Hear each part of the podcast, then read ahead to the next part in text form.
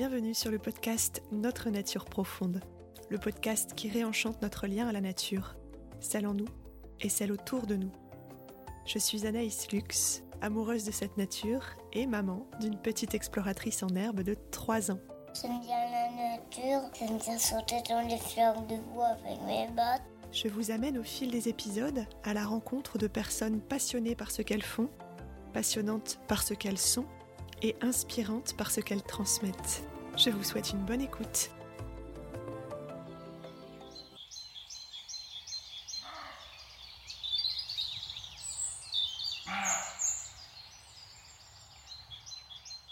Bonjour Sophie Cellier. Bonjour Anaïs. Je te remercie de me recevoir chez toi. On est à Béthune, petite ville dans le Pas-de-Calais, dans les Hauts-de-France. On va parler de ton parcours aujourd'hui, mais pour commencer, je vais te présenter en quelques mots. Alors, euh, Sophie, tu es euh, assistante de communication dans l'enseignement supérieur, mais tu es aussi multicasquette. Tu n'es pas que ça, loin de là. Tu écris également des romans. Alors, euh, ça a commencé en 2019 avec L'Aubépine, puis, euh, trois ans plus tard, un, diamant dans une boîte à chaussures aux éditions Glyph, qui était finaliste du prix du roman de l'été 2022. Et tu écris également pour la jeunesse. Deux romans qui sont sortis en 2021-2022 euh, autour de deux enfants dont on reparlera tout à l'heure, Zach et Anouk. Euh, premier tome, L'aventure, c'est comme la confiture aux éditions Amanite. Et le deuxième tome, La cabane vivante. Tu es également poétesse. Tu as écrit un recueil de capsules poétiques du merveilleux dans l'ordinaire, dont on reparlera également. Tu es blogueuse. Alors j'aime bien cette expression. Tu dis que tu es facilitatrice de créativité. Ça. Et tu as co-créé une association de transition écologique et citoyenne. Donc ça fait beaucoup de choses, mais c'est euh, en ça que je disais que tu étais multicasquette. On va reparler de tout ça tranquillement. Euh, pour commencer, est-ce que tu pourrais nous parler d'un élément naturel, d'une saison, d'un phénomène euh, naturel qui te touche particulièrement, qui te plaît, nous expliquer pourquoi. Euh, ben moi, je suis, très sensible à l'énergie du, printemps et très sensible au cycle des saisons en réalité. Euh, je pense que depuis quelques années, c'est vraiment important pour moi d'essayer de, respecter au maximum dans ma vie un cycle un peu ben voilà, de, flux d'énergie qui monte, de sève qui monte, et puis après, euh, ben de moments où on fleurit, où on récolte, pour ensuite revenir à quelque chose de beaucoup plus posé dans le repli pour se régénérer. C'est quelque chose vraiment d'important pour moi. Mmh. Quand tu étais enfant, comment ça se passait? Euh, Est-ce que tu passais du temps dans la nature? Euh, Je ne sais pas si tu étais euh, originaire d'ici, de Béthune, mais quel était ton cadre de vie étant enfant? Et puis, ton lien à la nature étant enfant Quelle petite fille étais-tu dans la nature? Eh ben, mes parents habitaient euh, et habitent toujours d'ailleurs une maison dans une petite ville du Pas-de-Calais. Euh, alors pas spécialement au milieu de la campagne, mais leur quartier était relativement euh, calme et proche de, de, la nature. Mes parents avaient un petit jardin où il y avait trois arbres au fond, trois bouleaux, et c'était un peu notre forêt d'enfants. on allait se promener en forêt derrière les trois arbres du jardin. Et j'ai passé énormément de temps à jouer dehors. Je pense que, mais comme beaucoup d'enfants dans les années 90, où on était finalement partagés, je trouve, entre euh, regarder beaucoup la télé quand même et euh, passer beaucoup de temps à jouer dehors avec les vélos, euh, à courir, à jouer à la dinette dans le jardin, à faire des cabanes. Voilà. Et le lien à la nature, moi, je le perçois comme ça dans mon enfance, jouer dehors avec d'autres enfants mais aussi dans le lien avec mon papa, parce que mon papa est très, très proche de la nature par ses activités. Alors, ça peut paraître un peu euh, choquant dans l'époque actuelle, euh, en tout cas, euh, pas forcément très bien perçu, mais mon père était chasseur et je l'ai beaucoup accompagné quand j'étais ado mmh. à la chasse mais euh, ne me reste absolument pas euh, le souvenir de coups de fusil, euh, curieusement. Euh, Tous les souvenirs d'affût, peut-être En fait, j'ai vraiment le souvenir de longues marches mmh. dans les champs, dans les bois, du silence, en même temps du silence qui n'en est pas vraiment, parce qu'on a tous ces bruits de la nature autour de nous. En fait, mon père chassait dans le village de mes grands-parents, mais enfin, deux de mes grands-parents ont été, enfin, ont possédé des terres dans leur village. voilà, il y avait une lignée un peu de cultivateurs, donc, donc voilà, c'était très ancré, très rural et, euh, et, je ne percevais pas du tout le chasseur comme un tueur d'animaux, mmh. mais plutôt comme quelqu'un qui allait marcher longuement dehors, euh, voilà. Et j'ai beaucoup pêché avec mon père aussi, il allait à la pêche. Euh, Aujourd'hui d'ailleurs, il est garde-pêche. Et, et ces longues heures comme ça d'attente, de contemplation en fait, et de silence, c'est vraiment quelque chose qui m'a profondément marqué quand j'étais plus jeune. D'accord, et justement dans ces moments d'immersion avec ton papa dans des milieux naturels, est-ce qu'il y a des expériences qui t'ont particulièrement marqué, peut-être des moments suspendus, des choses que tu aurais encore en tête? Alors des moments précis, pas forcément. Je sais que quand on était à la pêche, je regardais beaucoup la surface de l'eau avec les, espèces de puces d'eau comme ça, mmh. qui, voilà, et les libellules. c'est plus une forme d'attention à ce qui se passait alors qu'il ne se passait rien finalement. Mmh. Là où parfois on, peut être, voilà, dans un tourbillon d'action, on était vraiment dans un, dans un temps suspendu de par l'activité qu'on faisait. Je pense que c'est quelque chose que j'ai peut-être recherché plus tard à, retrouver. Mmh, un ancrage dans le moment présent, en fait. Mais complètement. Mmh. Ok. Est-ce que ce lien que tu avais de, de, jeu dehors, dans la nature aussi, est-ce qu'il a perduré en grandissant? Est-ce que tu t'en es distancié à un moment dans ta vie, peut-être en devenant adolescente ou jeune adulte? Comment ça s'est passé ensuite? Oui, je pense qu'à l'adolescence, je me suis un petit peu éloignée de ça par la force des choses, parce qu'on a envie, enfin, nos parents sont nuls quand on est ado, donc c'est un peu le principe. Euh, après, euh, moi, je suis une personne qui j'ai toujours été très solitaire. J'ai passé beaucoup de temps aussi quand j'étais jeune seule dans ma chambre. Quand j'étais ado, je passais beaucoup de temps à écouter de la musique, à écrire, euh, à me poser dans ma chambre comme ça. Et puis, ben, je vais dire quand j'étais au lycée, à peu près, ça commençait à être l'ère aussi d'internet, des téléphones portables, voilà. Donc, je pense qu'il y a eu aussi une espèce de nouvelle connexion numérique qui est entré dans nos vies et qui a un petit peu bouleversé tout ça. Et oui, après, je pense que j'ai aussi été euh, une ado qui avait envie euh, d'acheter des fringues, de, me maquiller, euh, de, sortir avec les copines. Enfin voilà, je pense que ça fait partie aussi des expériences de vie et puis peut-être de cette époque du début des années 2000 aussi, un peu sur les apparences. Enfin voilà. Est-ce qu'à l'époque, tu commençais déjà à écrire, à, aimer ça, à déposer des mots de ce que tu observais, comme tu le fais maintenant? Ou est-ce que ça t'est venu plus tard?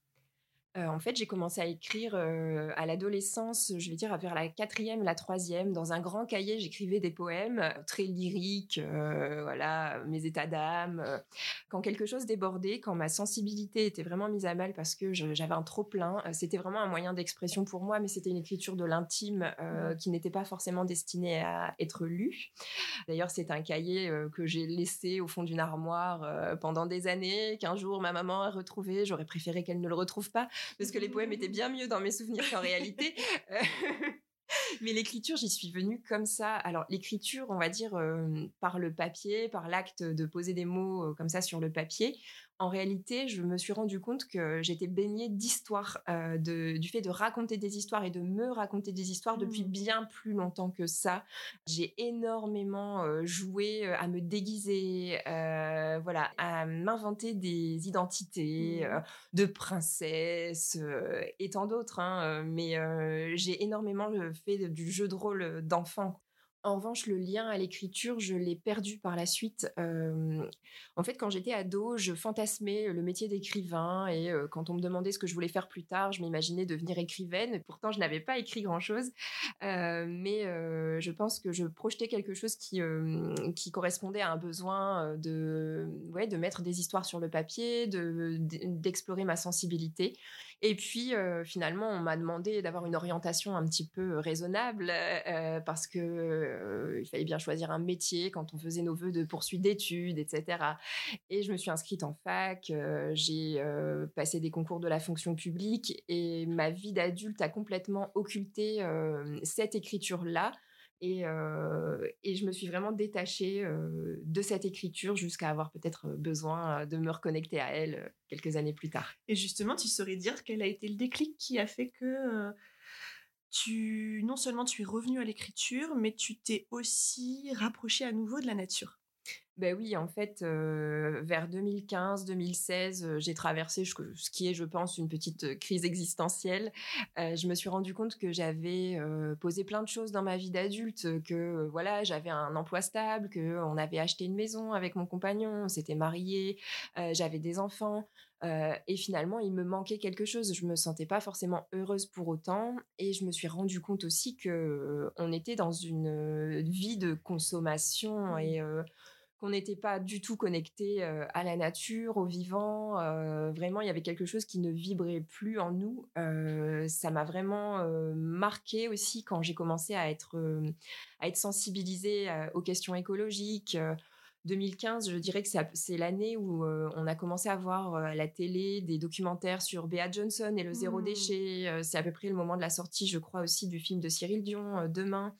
Et on s'est pris un peu une claque à ce moment-là, je pense, avec mon, compagnon, où on, on s'est dit, mais notre vie n'a plus vraiment de sens. notre couple n'allait pas très bien non plus, mais je pense qu'on s'était perdu parce que voilà, on s'était englué dans quelque chose qui était complètement ouais, déconnecté du sens et, et de la nature. Et, et oui, bah, ça a été un déclic, cette époque-là, cette période de crise a été un déclic pour bah, chercher à aller mieux. Et je me suis très vite rendu compte que chercher à aller mieux, ça passait par un lien au vivant, à la nature et à l'écriture. Donc tout a repris en même temps, tu dirais? En fait, ça s'est fait à, peu près en même temps, je pense. Oui, oui, il y avait de longues heures où j'écrivais parce que ça me permettait de mettre sur le papier bah, une forme de ma lettre. Et puis en mmh. même temps, j'ai écrit un, roman pour commencer, une fiction. Euh, alors évidemment, dans un premier roman, on met quand même beaucoup de soi, même si on fictionnalise.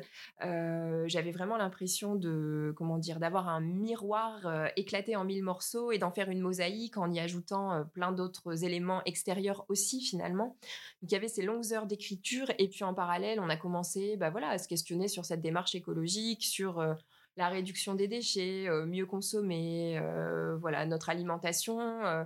après, j'étais jeune maman aussi, donc il y avait toute cette question de ce qu'on allait donner à manger à nos enfants, ce qu'on allait leur mettre sur la peau, mmh. voilà, dans quel monde on allait les faire grandir aussi. Et ça a vraiment été un, un, moment de crise où tout ça s'est imbriqué en réalité. D'accord. Aujourd'hui, qu'est-ce que tu dirais de ta nature profonde? Qu'est-ce qui te fait vibrer profondément?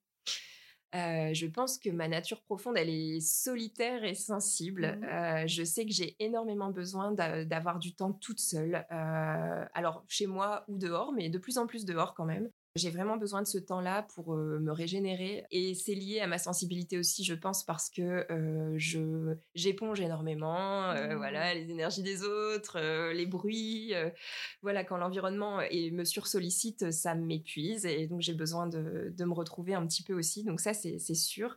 Après, je sais que j'ai une nature qui est créative, mais je pense qu'on l'est tous créatifs, mais qu'on ne le développe pas tous au même niveau.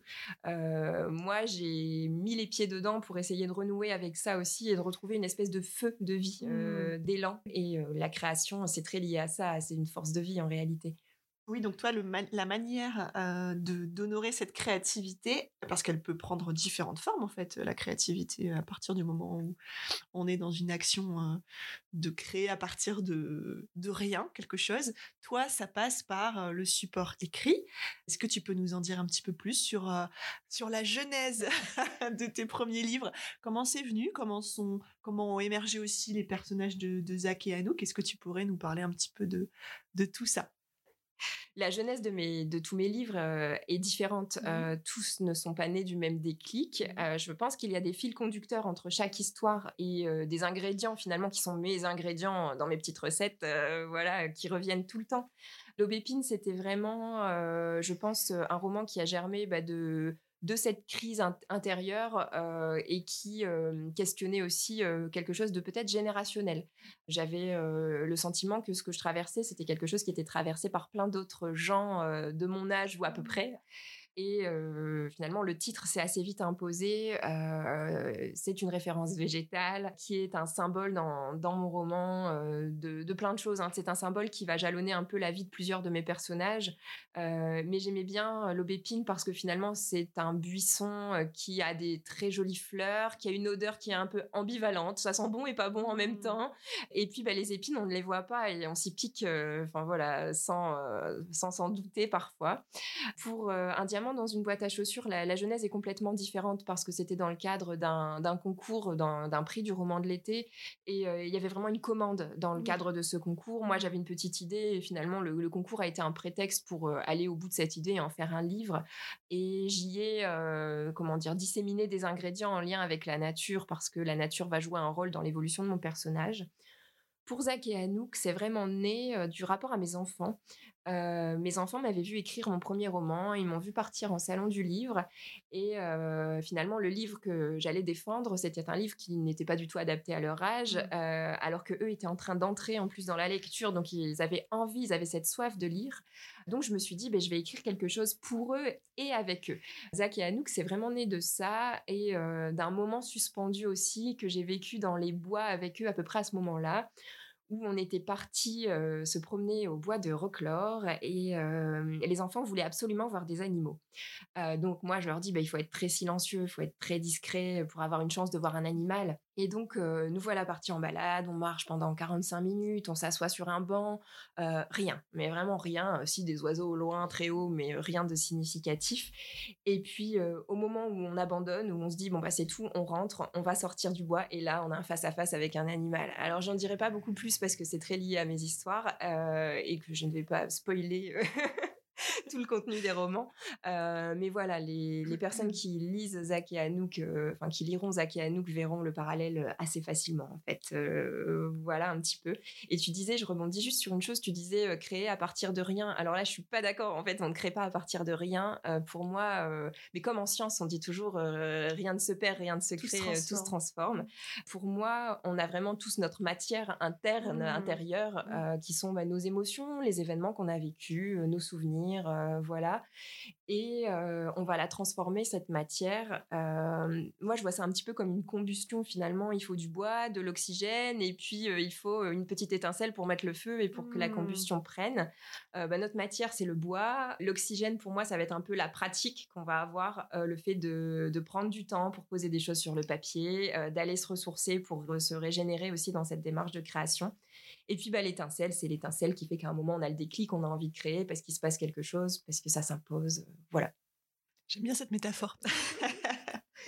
Euh, pour en revenir à Zach et Anouk, euh, juste pour en, dire quelques mots, il s'agit de deux aventures que tu as sorties avec ces deux mêmes personnages, un frère et une sœur, hum, à qui il arrive tout un tas de petites choses, avec en plus comme fond, alors j'allais dire décor, mais c'est clairement pas un simple décor dans tes deux livres. La nature et plus précisément la forêt, le bois. J'ai vraiment perçu beaucoup de tendresse dans les liens alors de l'espièglerie parce qu'il y a frères et sœurs euh, de deux ans d'écart et effectivement voilà ils se ils se chipotent pas mal. Il y a aussi euh, la question des liens entre les générations qui qui émergent. Et puis il y a tout ce qui gravite autour de l'émerveillement la capacité à garder son âme d'enfant euh, l'imagination la curiosité. Et aussi beaucoup j'ai trouvé la sensorialité. On sent que c'est important chez toi aussi de poser tout un univers à travers l'essence, notamment quand, alors beaucoup j'ai trouvé euh, à travers le personnage de la petite Anouk qui est vraiment particulièrement sensible à tout ce qui se passe autour d'elle dans la nature et d'ailleurs ses perceptions, sans en dire plus, vont l'aider euh, à certains moments euh, d'ailleurs à sortir de certaines situations. Est-ce que tu t'es inspiré justement, tu parlais de tes enfants, est-ce que tu t'es inspiré un petit peu d'eux pour créer ces deux personnages? Oui, je me suis complètement inspirée d'eux parce que c'était dans ma démarche d'écriture, j'écrivais vraiment pour eux et avec eux, donc j'avais envie qu'ils s'identifient au personnage. Voilà, j'ai un garçon et une fille qui ont le même écart d'âge que Zach et Anouk. Voilà, c'était très clair. oui, la sensorialité, j'avais vraiment envie que ça soit immersif et peut-être aussi que ça donne envie à certains enfants d'être plus attentifs à, ce qui se passe autour d'eux euh, quand parfois on peut se retrouver dans, dans la nature et justement avoir l'impression, mais comme je le disais tout à l'heure dans les situations avec mon papa finalement, l'impression qu'il ne se passe rien, mmh. alors qu'en réalité, si on respire, si on écoute, euh, si on fait attention à ce qu'on ressent sur la peau, il peut se passer plein plein de choses. Euh, voilà, et c'est juste qu'on est peut-être moins entraîné à exercer nos sens dans l'environnement, tout simplement. Justement, ce que tu viens de dire là, euh, le, mot entraîner, ça me fait penser à une expression que tu as utilisée aussi, euh, je crois, dans une autre interview. Tu parles de gymnastique du regard et de l'esprit. Donc, euh, c'est tout à fait ça. Et d'ailleurs, ça fait le lien avec ce que je voulais aussi aborder avec toi. C'est plutôt le côté aussi poétique que tu as à travers certaines autres œuvres dont du merveilleux dans l'ordinaire. Est-ce que tu pourrais nous parler un petit peu de, ce recueil aussi, de comment tu l'as créé, comment l'idée t'est venue? Oui, alors du merveilleux dans l'ordinaire, c'est un recueil qui est intervenu dans ma vie au moment où j'avais terminé l'écriture de mon premier roman. Il était publié et j'avais encore envie d'écrire. Je savais que c'était ça qui me voilà, qui me faisait avancer dans la vie, que j'avais besoin de ça. Et en même temps, je me sentais complètement vide. J'avais l'impression que mon réservoir créatif était complètement à sec. Et je me suis demandé comment j'allais pouvoir retrouver, voilà, quelque chose à dire, comment j'allais reconstituer une forme de matière aussi. Et puis, est-ce que j'avais vraiment envie d'écrire encore un roman? J'étais un petit peu perdue dans tout ça. Donc, je me suis mise à, à beaucoup marcher, à beaucoup me promener en ayant un regard plus attentif à ce qui se passait autour de moi. Et je dis le regard, mais finalement, ça passe par tous les sens aussi. Et je me suis mise à, à être attentive à des détails.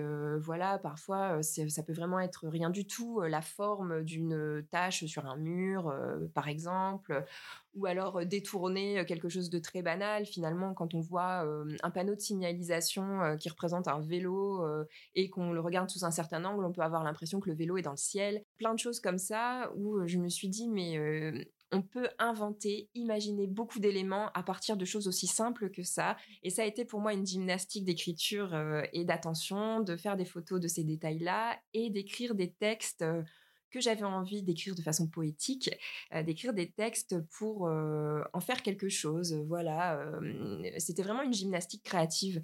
Au départ, j'ai destiné ces textes et ces images aux réseaux sociaux, et puis très vite, je me suis dit que c'était vraiment dommage parce que j'étais dans une démarche où j'étais attentive à l'instant et où j'essayais de saisir de l'éphémère et le remettre dans un, sur un support qui zappe.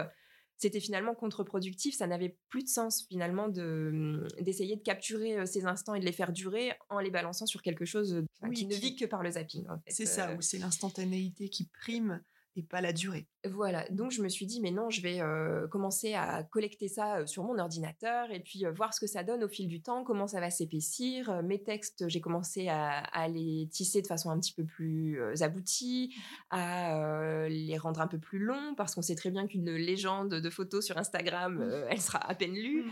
Et puis, bah, je me suis rendu compte que ça, ça créait un ensemble cohérent, que j'étais parvenue à, à un recueil de quelque chose. Et j'ai qualifié ça de poésie parce que oui, mes textes et mes photos étaient poétiques, c'est-à-dire que ça a généré, je pense, une émotion chez le lecteur, ça a généré des images nouvelles aussi, euh, puis il y avait aussi cet aspect euh, le merveilleux, mmh. euh, le merveilleux avec les deux sens que peut avoir merveilleux, à la fois bah voilà créer un peu de surprise et d'extraordinaire dans notre quotidien, mais aussi le merveilleux des contes de fées et rendre la magie normale dans notre vie de tous les jours. Il y avait vraiment tous ces aspects-là avec quelque chose de très contemplatif au bout du compte finalement et très lié à la nature parce que j'ai pris beaucoup de photos qui ont des liens avec des arbres, des fleurs, etc. On a la chance aussi de pouvoir t'écouter là sur. Tu as choisi une petite capsule poétique à nous lire. Crépombrelle. L'arbre osseux s'étire tous les matins dans les fils électriques qui tissent, au-dessus des maisons, des partitions sur lesquelles les hirondelles se posent comme les notes d'une douce chanson. Avril arrive enfin, et l'arbre parasol déploie son crépon en corolle. Mille fleurs roses pompons. Dans une semaine à peine, les bouquets faneront. Alors vite, dégustons la saison du printemps qui se dégourdit les mollets. Allons nous promener. Partout naissent les fleurs en hordes fabuleuses. C'est aussi la saison que tu as choisie pour arriver dans nos vies, mon hirondelle. Et chaque année, tu souffles tes bougies quand les cerisiers japonais sont au sommet de leur beauté. Tu es une de ces fleurs de printemps, un bourgeon blond aux yeux couleur du temps. Waouh, c'est une jolie ode au printemps en plus, qui est ta saison préférée. Mais voilà, en fait, le lien est fait. Et puis, c'est la période où est née ma fille. Enfin, voilà, donc euh, tout est mmh. connecté. La petite hirondelle, c'est elle. C'est elle. c'est vraiment joli. Merci beaucoup pour ce partage. Donc, la créativité, comme tu disais, elle est très importante dans ta vie. On le ressent à travers tes livres, à travers euh, ce recueil aussi de capsules. Et euh, également un autre support que tu utilises qui est le journal créatif. Est-ce que tu peux aussi en parler, en nous en dire quelques mots, à quoi ça ressemble, comment tu, tu l'utilises, peut-être quel médium aussi tu utilises? Euh, oui, bah alors c'est marrant, le journal créatif, c'est vraiment intervenu à peu près en même temps que du merveilleux dans l'ordinaire. Euh, voilà, j'ai commencé à me plonger dans cette pratique-là, à la découvrir, à l'expérimenter, après l'écriture de mon premier roman aussi parce que je me questionnais justement comment naît la création. Euh, voilà, le premier roman, c'est presque facile. On a toute notre matière qui est là, qui attend depuis des années, et puis euh, voilà, on la jette sur le papier. Et donc, je, ben, je me suis mise voilà, à créer des petits carnets. Au départ, j'assemblais des feuilles un peu entre elles pour pouvoir les emmener un peu partout dans Mmh. mon sac. J'étais pas forcément dans un format de carnet déjà relié, en Oui. fait, de carnet tout fait du Oui. commerce. Euh, voilà, je faisais des choses sur des feuilles comme ça, et puis je les assemblais après. Et puis petit à petit, euh, je, je suis venue à, à investir des cahiers, des cahiers, des carnets un petit peu plus traditionnels. J'ai dessiné un peu, je peins, mais euh, je pense que ma, ma pratique un peu reine, on va dire, c'est le collage. J'adore le collage. Euh, qui permet euh, bah, de faire jaillir euh, de nouvelles images en associant des choses entre elles. On peut découper une main dans un magazine et puis je sais pas un objet dans un autre support et puis les mettre ensemble pour générer quelque chose de nouveau et et avec ces associations d'idées là, on peut euh, aussi générer des choses qui vont nous parler, euh, qui vont résonner. Et le collage, bah, ça permet de faire plein de choses avec les mots aussi, euh, parce qu'en découpant plein de mots dans des brochures et puis en les assemblant, on peut créer des textes comme ça, en dépassant aussi l'angoisse de la page blanche. Parfois, on est là face à une feuille blanche et trouver les bons mots, ce n'est pas forcément évident. En ayant déjà le réservoir de mots qui est là et en cherchant quels mots peuvent s'associer, euh, voilà, je trouve que c'est une façon d'écrire qui est complètement différente et euh, qui génère des choses souvent très poétiques aussi. Mmh. Est-ce qu'il y a un contexte particulier pour toi, pour créer? Est-ce qu'il y a des moments privilégiés pour la création chez toi? Est-ce que euh, il y a des lieux aussi qui s'y prêtent mieux? Tu parlais tout à l'heure de balades qui peuvent aussi être des sources d'inspiration après, mais comment tu comment tu crées? Dans quel contexte? Alors moi, je suis très peu disciplinée en fait. C'est vraiment, euh, si je me mets deux heures par jour euh, à une table pour me forcer à créer, ça ne fonctionne pas. Enfin, si ça fonctionne quand j'ai déjà, euh, par exemple, un manuscrit qui est, Mmh. Qui est ficelé et qu'il faut le retravailler parce Mm. que j'ai une deadline pour euh, voilà une, une publication ou autre. Euh, Il y a un moment où oui, il faut quand même se contraindre un minimum. Mais je dirais que le surgissement des idées euh, ne peut pas fonctionner comme ça chez moi. C'est vraiment Mm. quelque chose qui a un feu intérieur qui à un moment s'impose. C'est vraiment et l'image du feu revient souvent, mais euh, c'est vraiment quelque chose que je ressens de cette façon-là, comme une fièvre, quelque chose qui vient de très profondément de l'intérieur et qui euh, s'impose comme une nécessité. Euh, je, je crée comme ça euh, au départ et même pour créer en- dans le journal créatif. euh, enfin, voilà. alors peut-être que le journal créatif, si je vais peut-être m'accorder des temps un peu plus comme ça réguliers pour avoir une bulle pour moi justement parce que ça se relie aussi à mon besoin de solitude, etc. Mais oui, entre l'écriture et le, le journal créatif, j'ai peut-être deux modes de fonctionnement qui sont un peu différents quand même euh, dans, dans la pratique en réalité. Hmm. À quel moment tu as commencé à écrire de la poésie? Je sais que tu, t'es, tu as eu deux principales sources d'inspiration, si tu veux bien nous les, euh, nous les nommer. Et puis, deuxième question, tu parles aussi de poésie naturelle des enfants qui t'inspire également. Si tu peux nous, nous développer un petit peu tout ça. Mais en réalité, je pense qu'on a souvent des a priori sur la poésie qui sont liés aussi à nos études, à ce qu'on a appris à l'école. euh, voilà. Moi, quand je fais le test de demander à des gens de me citer des poètes, euh, enfin voilà, des, des poèmes qu'ils connaissent, euh, à chaque fois, on me donne La nom, Fontaine.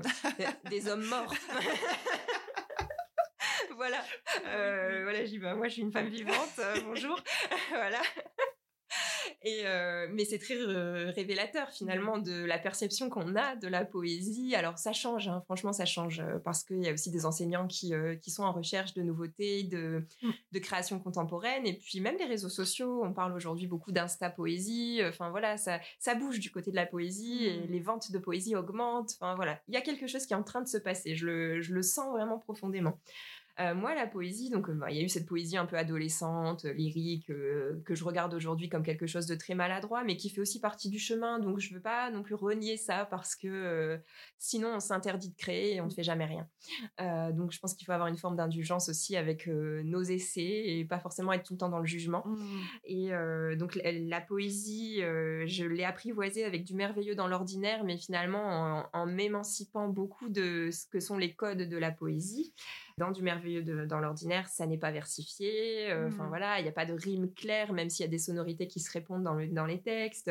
Mais euh, voilà, je me suis laissé une énorme liberté sur le format de mes textes poétiques. J'ai toujours du mal à dire poème, alors qu'en fait, si, ce sont des poèmes en prose. Mais euh, voilà, et mon inspiration, ça a été Mathias Malzieu et Philippe Delerme essentiellement. Philippe Delerme parce qu'il a cette capacité à saisir des instants de la vie simple Mmh. et à les sublimer. Donc pour moi, c'est poétique. Comme dans la première gorgée de bière, c'est ça Oui, oui, oui. Et Mmh. d'ailleurs, il, a, il a écrit une capsule dans. Je dis une capsule, mais il a écrit un, des- un des textes de la première gorgée de bière qui parle d'écosser les petits pois et c'est relié à mes souvenirs Mmh, d'enfance. Chez ma mémé, on écossait les petits pois sur la toile cirée. Enfin, voilà.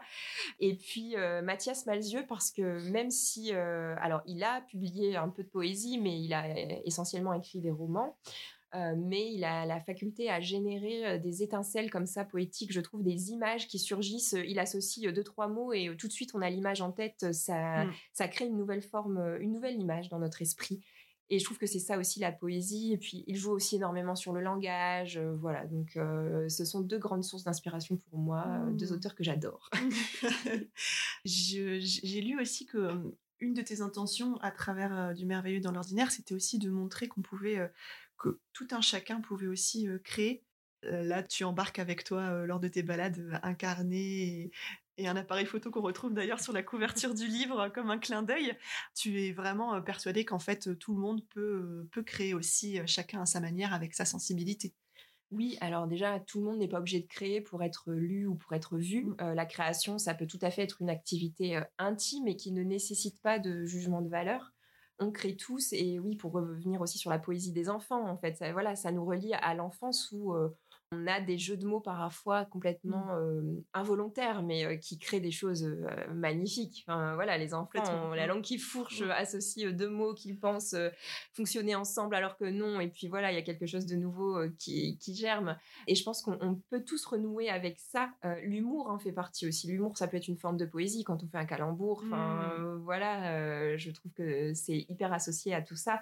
Et la création, moi, je trouve que ça donne du sens à la vie, dans le sens où c'est une façon de bah, dé- déjà de garder la trace de quelque chose. C'est une façon de, de collecter, d'avoir une mémoire, parce que bah, quand on relit des choses qu'on a écrites, quand on revoit des dessins, des peintures, peu importe ce qu'on crée, des sculptures, enfin voilà, ça laisse une empreinte de ce qu'on a été à un moment donné. Donc je trouve que bah, c'est précieux pour nous sur notre chemin de vie, mais aussi pour les gens qui nous suivront peut-être, nos enfants ou autres. Euh, Mm.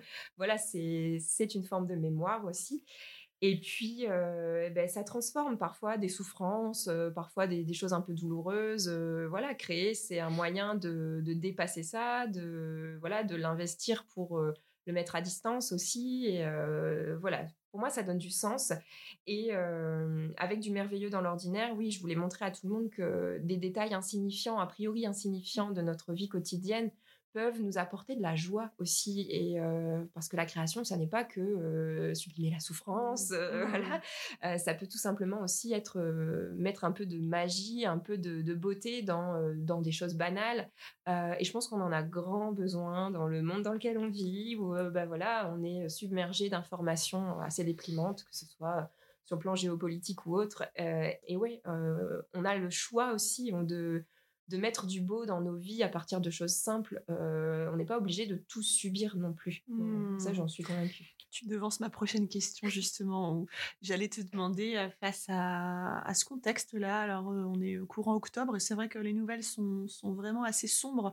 Est-ce que tu as, outre la création, d'autres ressources, des choses qui te font garder le cap dans ces moments-là pour euh, ne pas te laisser peut-être embarquer par, euh, toute cette, euh, j'allais dire négativité, c'est pas tout à fait le bon terme, mais en tout cas par toute cette énergie pas très, justement pas très propice à la joie et, et à l'émerveillement.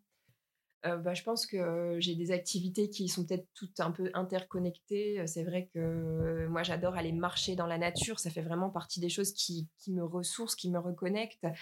Et très fort cette année, en fait. J'en ai un fort besoin. Peut-être parce que j'ai aussi un planning avec plein de, plein de choses dans l'emploi du temps qui, qui doivent euh, s'associer entre elles euh, en essayant bah, voilà, de, de tout combiner, de, ne- de trouver une forme d'équilibre là-dedans. Et, euh, et ouais, j'ai énormément besoin de la marche dehors. Après, euh, je suis sensible à la méditation, au yoga, même si j'en ai pas une pratique quotidienne. Je suis sensible au, au jardinage que j'aime bien pratiquer aussi. Euh, alors en fait, avec, avec mon mari, il y a quelques années, on, on a bien vu que notre démarche euh, écologique, on va dire, euh, se euh, frottait aussi à un besoin de, se relier à quelque chose de plus collectif. donc on a eu envie de monter une association dans notre quartier pour essayer de trouver des voisins qui avaient les mêmes centres d'intérêt que nous, ou pas d'ailleurs peut-être, mais en tout cas pour tisser du lien avec l'envie de se reconnecter à quelque chose de plus cohérent avec la nature. De là est né un projet de jardin partagé qui vivote, hein, parce que voilà, je veux pas non plus donner une image idéalisée de ces projets-là. Mmh. Il faut garder en tête que les projets qui sont collectifs, qui associent plein de personnalités, d'êtres humains, bah, c'est difficile aussi parce qu'on n'est pas forcément très habitué à faire ensemble.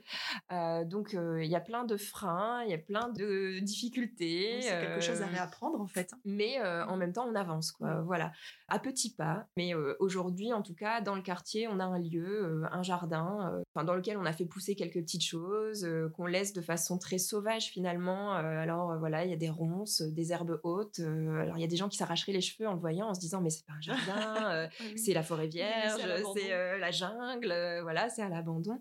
C'est un parti pris de respecter cette nature un peu sauvage aussi parce que clairement, on n'aurait absolument pas le temps et l'énergie d'en faire quelque chose de très mmh. maîtrisé, de très dompté. mais c'était pas du tout notre intention de toute façon, donc ça tombe bien. Et c'est un endroit que je trouvais extrêmement ressourçant. Il y a un grand un noyer, un verger, des herbes folles, voilà petit à petit, moi, j'ai réussi à y mettre un peu des, à y repiquer des, mmh, des herbes aromatiques, mmh. des plantes médicinales. Alors voilà, ça reste extrêmement modeste, mais je trouve que c'est déjà un, chouette pas en avant. et on est sensible un petit peu à l'utilisation des plantes sauvages dans la vie de tous les jours. voilà, les orties, par exemple, c'est devenu une plante qu'on insère très facilement dans dans notre façon de cuisiner ou dans notre tisane. Euh, ça, ça fait vraiment euh, partie de mon équilibre aujourd'hui, même si on est arrivé à un point où on se questionne sur la viabilité du, projet à long terme parce qu'on ne trouve pas forcément les bonnes personnes qui ont envie de s'y investir, mmh. parce que on a tous des vies à mille à l'heure en fait et euh, trouver du temps dans la semaine pour aller euh, entretenir un jardin mmh. avec d'autres personnes, c'est compliqué. C'est compliqué. C'est quelque chose qu'on fantasme beaucoup, mmh. qui n'est pas facile, mais je pense qu'il faut avoir des petits objectifs pour euh, tenir le cap en fait. à petits pas avec déjà juste l'enthousiasme d'avoir créé la chose et puis de voir comment ça prend bah, ou pas et, vous aurez déjà le mérite d'avoir d'avoir tenté. Exactement et puis bah, de se dire que ce lieu-là existe, que déjà on peut y aller même si on n'abat pas des montagnes et que enfin voilà que voilà on va peut-être récupérer trois courgettes et un kilo de tomates sur l'année mais c'est pas grave en fait. Ça. ouais, mmh. ça sera déjà ça. Se dire que ce lieu existe, qu'on peut s'y ressourcer, qu'on peut s'y reconnecter finalement dans une ville quand même, parce que c'est dans un quartier qui est proche du centre-ville, donc bah, c'est déjà en soi une petite victoire aussi. voilà, c'est on est on est content, je pense, de tout ça, de se dire aussi qu'on peut composter nos déchets, enfin voilà, mmh. des petites choses qui peuvent paraître peut-être insignifiantes parfois, mais euh, voilà, parce qu'on n'y fait plus attention non plus, nous, dans notre quotidien, c'est devenu peut-être normal pour nous euh, d'aller mettre le compost, euh, enfin voilà, de passer au jardin rapidement, de cueillir quelques plantes, mais en faisant un pas de côté, en prenant un peu de recul, on peut se dire, ouais, mais si, c'est quand même déjà ça, en fait, et c'est pas mal. Est-ce que tu aurais un endroit, un lieu euh, dans la nature qui, que dans lequel tu aurais envie de nous emmener, là, euh, par tes mots, nous y immergeant avec toi, euh, un endroit que tu as à cœur de nous décrire? Alors, nous immergeant, c'est peut-être le bon mot, justement, parce que je, me suis rendu compte au fil du temps que la, présence de l'eau, c'était quelque, quelque chose d'important pour moi. Alors, je pense en fait à, trois lieux liés à, l'eau. Une plage que j'adore, qui est la plage de Sangatte, qui euh, pourtant, je veux dire, n'a pas super bonne réputation parce que c'est très lié au contexte des migrants, mmh. enfin voilà, des camps de réfugiés. Euh, ça a été un, un nom de ville qui a été très associé à ça à une période. Euh, moi, je trouve que c'est une plage hyper ressourçante. Quand on avance comme ça près de l'eau, euh, on a une vue euh, sur les falaises du Cap Blanc-Nez. On voit souvent les côtes anglaises en face. Et c'est une plage qui n'est pas très touristique, donc qui reste assez calme. Voilà, on n'a pas plein de gens avec leur parasol. Mmh. Voilà, donc moi, ça, ça, ça me fait du bien. C'est une plage que j'adore aussi l'hiver. On y est déjà allé en période de Noël, par exemple. C'est désert et ça, il y a énormément de vent, mais je me sens hyper connectée aux éléments là-bas. J'aime beaucoup aussi le lac de Xanru, Xanru-Longemer dans les Vosges. Alors, je pense que j'en ai une image qui est peut-être un peu datée aussi parce que ça fait un petit moment que j'y suis pas allée et que maintenant c'est devenu assez touristique, notamment depuis le Covid parce que les gens se sont un peu repliés sur des lieux de vacances plus mmh. proches qu'avant. Mais le lac entouré des montagnes, de toute façon, c'est un décor dans certains de mes romans, donc voilà, sans surprise. Et puis sinon, bah, plus proche parce que je ne peux pas partir dans les Vosges tous les jours ni à Sangatte parce que j'ai un peu de, route quand même pour y aller. derrière chez moi, il y a un port de plaisance avec un canal et j'adore aller marcher le long de l'eau, le long du canal.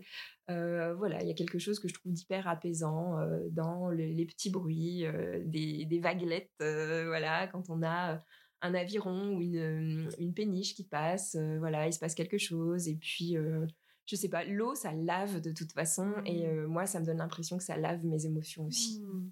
D'accord, merci beaucoup. On va passer maintenant à la dernière partie qui concerne plus le côté transmission, qui est aussi très présent chez toi. J'ai vu notamment, mais je crois qu'on connaît toutes les deux la même personne qui nous a mis en lien, qui s'appelle Claire, qui mmh, est enseignante et chez qui, dans la classe de qui tu as organisé une résidence d'autrice en fait, avec Claire, on se connaît depuis un petit moment, tout simplement parce qu'on s'est retrouvés plein de fois au même endroit sans le vouloir. Donc, au bout d'un moment, on s'est dit, bon, je crois qu'on a des points communs. Puis, euh, bah, Claire a été hyper sensible aussi euh, à ce que j'ai pu faire avec mes romans Zach et Anouk, aussi bien aux histoires qu'aux premiers ateliers que j'avais pu mettre en place dans certains lieux, que ce soit des médiathèques ou des écoles. Et elle m'avait dit, euh, il faut absolument qu'on fasse quelque chose ensemble. J'ai trop envie de t'inviter dans ma classe. Je pense qu'elle m'avait dit ça depuis trois jours, que je reçois un mail de l'association régionale, l'agence régionale du livre et de la lecture, qui met en avant un, appel à candidature pour une résidence, résidence d'auteur en école. En fait, c'était le Centre national du livre qui, qui invitait les potentiels candidats à déposer leur dossier. Donc, bah, évidemment, on en a parlé avec Claire. Euh, j'ai euh, construit mon dossier d'autrice. Elle a construit son dossier euh, d'école. Et puis, bah voilà, ça a fonctionné. Donc, j'ai eu une bourse du Centre national du livre pour ça. Et je suis intervenue dans sa classe six fois entre le mois de mars et le mois de mai 2023.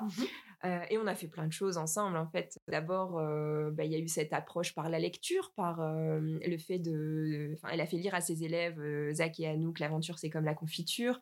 Alors, on avait un petit peu mis en scène les choses. Je leur avais confié une mission en leur envoyant du courrier par la poste. Mmh, Rien que ça, envoyer du courrier par ah la bah poste, c'est quelque chose que les enfants ne font plus quasiment. Et donc, avec ce temps aussi d'attendre la réponse, enfin voilà, il y avait quelque chose d'hyper plaisant dans cette aventure-là. Et puis, quand je les ai rencontrés, euh, avec Claire, on a très vite eu envie euh, de les faire créer des choses, de les faire écrire, de les faire dessiner et de les emmener dehors. Alors, il y a eu des séances où il pleuvait comme c'est pas permis, etc. Mais on est sortis quand même et euh, on les a emmenés vraiment très très proches de l'école, hein, sur un terrain de sport juste derrière. Mmh on a fait des collectes sensorielles à partir des directions d'une boussole. voilà, qu'est-ce que tu vois au nord? Qu'est-ce que tu entends qui vient du nord? Qu'est-ce que tu ressens sur ta peau? Voilà, euh, et à l'est, à l'ouest. Et chaque enfant a collecté comme ça plein de sensations. Et après, on leur a fait écrire un petit poème à partir de ça. On leur a aussi euh, fait euh, écouter le chant des oiseaux et retranscrire un peu ce chant de façon graphique. Alors, pas en dessinant des choses concrètes, mais vraiment par l'abstrait, avoir des gestes qui reproduisent le son qu'on entend. Mmh. Enfin voilà. Et ça a été plein de façons de lier le, bah, la nature à la création, tout simplement. Mmh. Voilà. Génial, c'est très réjouissant de t'entendre en tout cas. Ça devait être une sacrée aventure pour eux, pour toi. je pense aussi à tes enfants et aux enfants en général à travers tes livres. Qu'est-ce qui est vraiment, qu'est-ce que tu as à cœur de transmettre de toi, de ton lien au vivant, en tout cas de ce que tu as conscientisé dans ce lien, compris, expérimenté, ressenti? Qu'est-ce qui est important pour toi de transmettre aujourd'hui? En fait, le lien au vivant, pour moi, c'est le lien à la terre, à la nature qui nous entoure, mais aussi aux humains. Et je pense que c'est pour ça aussi que l'écriture, elle lit tout ça. Elle lit les relations humaines et le rapport au monde en général qui nous entoure. Moi, avec les enfants, j'avais vraiment à cœur de leur apprendre à dire leurs émotions, à les formuler. c'est quelque chose qui est leur force, je pense, aujourd'hui. Ils ont une capacité à, à formuler ce qu'ils ressentent et et j'en suis fière, enfin on en est fière avec mon, mari parce que je sais qu'il y a plein d'adultes aujourd'hui qui sont pas capables de le faire parce qu'on leur a pas appris à le faire. C'est pas un jugement, hein, voilà, c'est juste que les époques évoluent, euh, les mentalités évoluent et qu'on n'a pas forcément été appris à ça il y a 30 ans, il y a 40 ans, etc. Euh, donc vraiment ça c'est quelque chose qui est hyper important pour moi. Et puis euh, bah, on essaye de leur apprendre le respect du vivant, alors avec tous les paradoxes de notre époque, parce que en même temps, on n'a pas envie de les couper de leur génération. Mmh. ils sont d'une génération où il y a beaucoup d'écrans, de numérique, beaucoup de consommation aussi. Alors parfois, on se bat un petit peu hein, contre tout ça.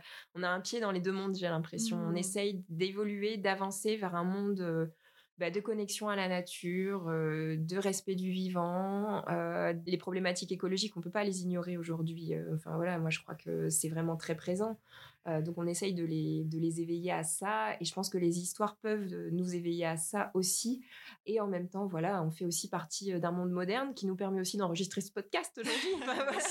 Et moi, je suis pas dans le rejet complet de ça parce que bah, ça nous lie aussi mmh. aux gens qui sont peut-être pas sensibles aux mêmes choses que nous. Et voilà, j'ai beaucoup de mal avec les cases en fait et, et les extrêmes. Enfin, alors, je comprends par exemple les gens qui vont tout plaquer pour aller vivre euh, dans un endroit hyper désert et tout ça. En même temps, ça représente une forme d'idéal peut-être. Et en mmh. même temps, euh, je trouve que c'est une façon de nous couper d'une partie de l'humanité. Et mmh. je trouve qu'on est plein de paradoxes. Euh, et j'essaye de me dépatouiller avec ça. et c'est pas du tout facile. voilà, c'est pas du tout facile.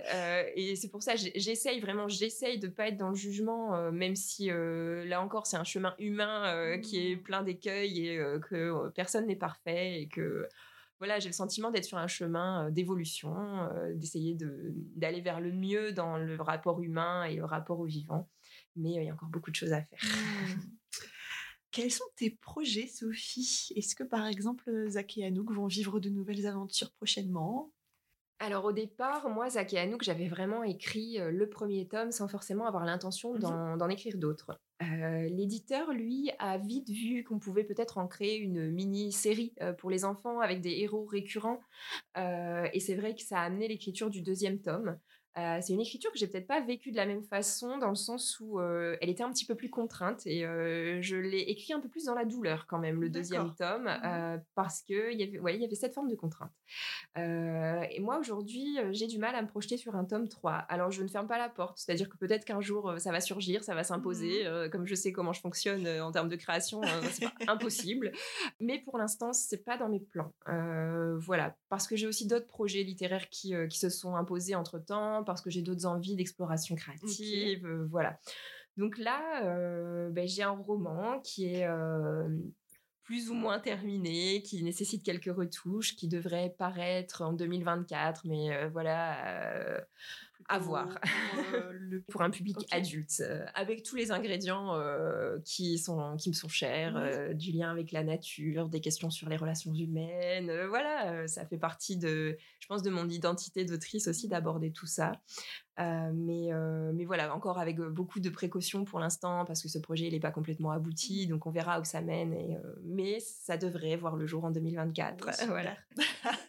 Je relayerai l'information de toute façon. Alors pour terminer, tu as un dernier petit passage cette fois-ci d'un des deux Zach et Anouk, celui qui se nomme L'aventure, c'est comme la confiture. Je te laisse le présenter. Oui, alors c'est un moment où finalement les, enfants essayent de résoudre un mystère, une énigme, mais ça patauge un peu. C'est-à-dire que voilà, ils ont exploré plusieurs pistes et puis ça commence à les fatiguer parce que ça prend du temps et qu'on n'arrive pas au bout de cette résolution. et donc Anouk dit Mais il en imaginait combien des énigmes papier brocart Tu sais, ma chérie, explique Mana en lui, en lui caressant les cheveux. Papy était très imaginatif.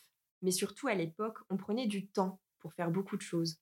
Aujourd'hui, vous avez l'habitude de tout obtenir très vite. Vous avez la chance d'avoir des parents qui travaillent et qui peuvent vous acheter des vêtements, des jouets quand vous les désirez. À la maison, vous avez une tablette avec des dizaines de jeux, une télévision avec des centaines de chaînes. Il n'y a qu'à zapper avec la télécommande pour avoir accès à plein de dessins animés. Aujourd'hui, tout va beaucoup trop vite. On n'a même plus le temps de s'ennuyer. Quand j'étais petite, on tricotait des pulls. Les supermarchés n'existaient pas. On cultivait nos légumes. Mon papa semait des graines, les arrosait chaque jour. Parfois, les limaces mangeaient les plantations et il fallait tout recommencer. Pour qu'une graine devienne une carotte, il faut quatre mois, les enfants. La nature a toujours besoin de temps. Nous devrions nous aussi prendre le temps de bien faire les choses. Quand vous trouverez le trésor de papy brocard, vous serez très heureux car vous l'aurez mérité. N'oubliez jamais cela, mes chéris. Les belles choses prennent du temps. Merci beaucoup. C'est, ça conclut très bien, je trouve, euh, cet épisode où bah, il a été question de lien, euh, de lenteur, du coup aussi, Ouais. du temps qui passe tranquillement, de réapprendre à apprivoiser ce temps qui passe, euh, de créativité. Et ce que j'aime beaucoup là dans tout ce que tu nous, nous as partagé, surtout aussi, c'est euh, comment euh, remettre de la magie dans notre quotidien, du merveilleux dans l'ordinaire. Donc merci à toi pour ta disponibilité, Sophie. Merci Anaïs, Et c'était chouette. Bon, vent pour euh, la suite, pour euh, peut-être ce projet de livre et pour tout ce qui s'en vient pour toi. Affaire à suivre. J'ai pas précisé, mais alors les Zach et Anouk, euh, on peut les commander. Bah, tous tes livres, en fait, on peut les commander euh, dans toutes les librairies. Et puis surtout, on peut retrouver euh, ton actualité, euh, certaines de tes capsules poétiques également sur la page Instagram du Merveilleux dans l'ordinaire, également sur ton blog qui porte le même nom, .com à la fin. oui, ça voilà, du merveilleux dans l'ordinaire.com. Ok, voilà. Et encore un grand merci pour ton temps, ta disponibilité, et à bientôt, Sophie. Merci à toi. Merci d'avoir écouté cet épisode. S'il vous a plu, vous pouvez mettre quelques étoiles sur votre plateforme d'écoute préférée. Si vous connaissez des personnes à qui ce podcast pourrait plaire ou faire du bien, n'hésitez pas à leur en parler. Vous pouvez également soutenir ma démarche grâce au lien Tipeee qui se trouve dans la description. À très vite pour de nouveaux récits au plus près de notre nature profonde.